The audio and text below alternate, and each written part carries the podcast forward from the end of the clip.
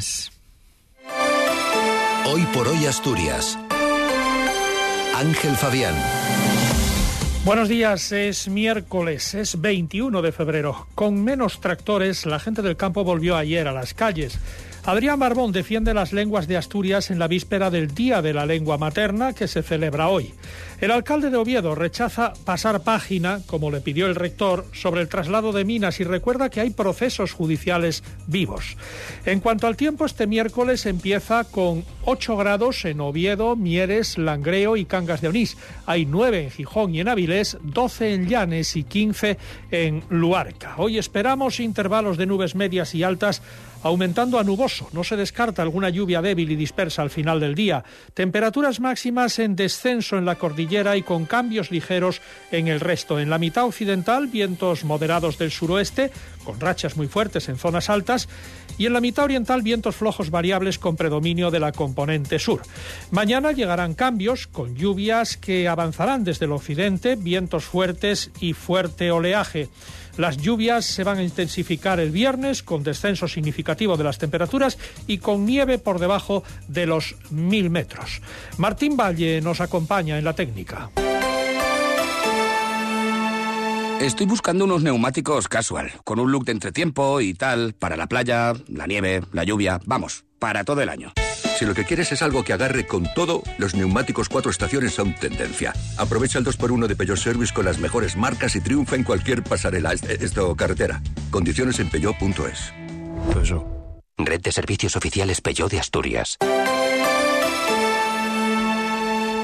Siete menos ocho minutos de la mañana. Los ganaderos asturianos y cántabros cortaron ayer la autovía del Cantábrico en la zona de Unquera, atrapando a varios vehículos y provocando importantes retenciones en la vía y sus accesos. Fue parte de la protesta que habían convocado los sindicatos mayoritarios del sector agrario en toda la cornisa cantábrica. También hubo cortes en Puente Los Fierros, en Lena, eh, en la carretera nacional 630. El punto caliente de las movilizaciones fue la Plaza de España de Oviedo, donde tiene su sede la delegación del Gobierno de Asturias. Allí las organizaciones agrarias Asaja, COAG y UCA recibieron el apoyo de la delegada Delia Losa a sus reivindicaciones y en una reunión con sus representantes se comprometió a trasladárselas al Gobierno de España. Yo lo que quiero decir al, al sector concretamente es eso, o sea, insistirle en el respeto en la consideración, en el valor que para el Gobierno de España tiene este sector, el valor imprescindible y esencial, y que cuentan con todo el apoyo del Gobierno de España. Según Ramón Artime, presidente de Asaja Asturias, Losa hizo suyas las reivindicaciones del campo asturiano. Está plenamente de acuerdo con nosotros en que se nos está exigiendo muchas cosas que es muy difícil cumplir y lo que se comprometió es a trasladar al Ministerio, que parece ser que están esperando que termine esta reunión para hablar con ella, de lo que, las medidas que presentamos y que pedimos ahí. Entonces ahora un paso más y a prepararse para la manifestación del día 26. Este próximo día 26, efectivamente, estas organizaciones estarán en la manifestación convocada en Madrid, coincidiendo con la reunión del Consejo de Ministros Europeos. Mientras esto ocurría, en la Junta General, en la sesión de control al Gobierno, el consejero de Medio Rural, Marcelino Marcos, respondía a una doble interpelación de Foro y del PP sobre la situación del sector agrario asturiano. El consejero dice entender las razones de quienes se manifiestan, pero también que no hay que confundir ámbitos de responsabilidad y que en la suya, Asturias hace lo que está en su mano para mejorar sus condiciones de trabajo y de vida. El Gobierno no cuestiona el malestar de, los hombres y mujeres que se están movilizando a lo largo de estas semanas y entiendo que hay argumentos para, para que haya movilizaciones. Otra cosa es que podamos compartir o no eh, cuál es eh, la diana, hacia dónde son las reivindicaciones en cuanto a las competencias, en cuanto a las responsabilidades. Y nosotros, lógicamente, tratamos de dar una respuesta eh, dentro de nuestras competencias a las reivindicaciones que tiene el sector el presidente Adrián Barbón participó ayer en la constitución del nuevo Consejo de la Red de Normalización Lingüística celebrado en Vimenes. En la reunión se hizo una declaración institucional en defensa de las lenguas propias de Asturias, coincidiendo con la celebración hoy del Día de la Lengua Materna. El organismo que trabaja para coordinar proyectos, actividades y actuaciones para promocionar el uso y el conocimiento del asturiano y el leonaviego trasladará este texto a la Junta General del Principado para su ratificación.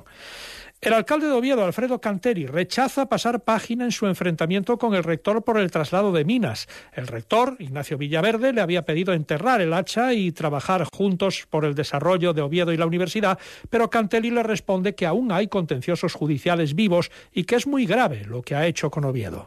Es un tema, es un tema tan serio que podría reírme, pero no me voy a reír. Otra vez me entero por la prensa de lo que dice el rector igual que me enteré por la prensa, o nos enteramos todos por la prensa, de que la Escuela de Minas se iba a Mieres. Yo personalmente no lo entiendo.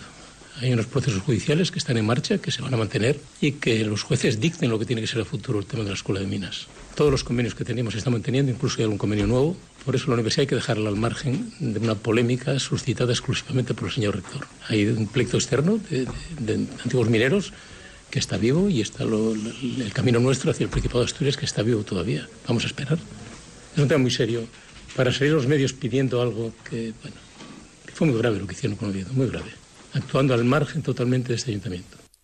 El rector, por su parte, eh, insistió ayer de nuevo en que hay que pasar página y en respuesta, bueno, pues a estas declaraciones dice que lo importante son las instituciones y mirar al futuro de la universidad que sigue teniendo su hogar en Oviedo, ha dicho. Deportes, Cali González, buenos días. Buenos días. La Liga ha actualizado los límites salariales tras el paso del mercado invernal y en segunda división el Oviedo tiene el quinto más alto, incrementado en 800.000 euros hasta llegar a los 10.258.000. El Club Carballón solo superado por el Elche, el Valladolid, dos recién descendidos de primera, el Leibar y el Zaragoza, que suma medio millón más. El Sporting, por su parte, es noveno en esa clasificación y tiene de tope 1.600.000 euros menos que el Oviedo. Lo consiguió incrementar el Club Gijonés en 600.000 euros. En lo deportivo, hablamos del conjunto azul, Luis Carrión todo apunta que no podrá contar con Paulino para la cita de este viernes contra el Valladolid porque sigue sin entrenarse con el equipo. El conjunto local ha enviado 907 entradas a un precio de 20 euros cada una y ya están a la venta en la web del club. Y semana clave para saber si el Molinón sigue la carrera para ser sede del Mundial 2030. El viernes, como muy tarde, el ayuntamiento debería aceptar las condiciones exigidas por la FIFA para mantener sus opciones. El portavoz del gobierno de Gijón, Jesús Martínez Salvador, respondía, sin un plan de financiación sobre la mesa no se puede avanzar. Hasta que no haya un plan de financiación que, que reparta esas cargas, pues es, imposible, ¿no? Poder firmar un documento que compromete, que vincula y que asume responsabilidades por parte del, por parte del Ayuntamiento de Gijón. ¿Qué pasaría si dentro de tres años la FIFA nos, nos reclama ¿no? la ejecución de, unos acuerdos, unas inversiones que no hemos realizado? Pues el responsable es el Ayuntamiento. Eh, pasos decididos, sí, pero siempre con seguridad. En lo deportivo, el equipo sigue preparando la visita a Burgos con cinco bajas y la duda de Mario González. Y el Telecable Hockey Club ya está en Asturias. Aterrizó anoche con la Copa Intercontinental conseguida en Argentina. Están escuchando hoy por hoy las noticias de Asturias en la SER. Faltan dos minutos para las siete.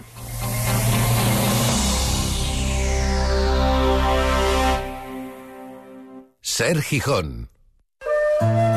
Disfruta de los fines de semana del Emberzao y el Cachopo en Cara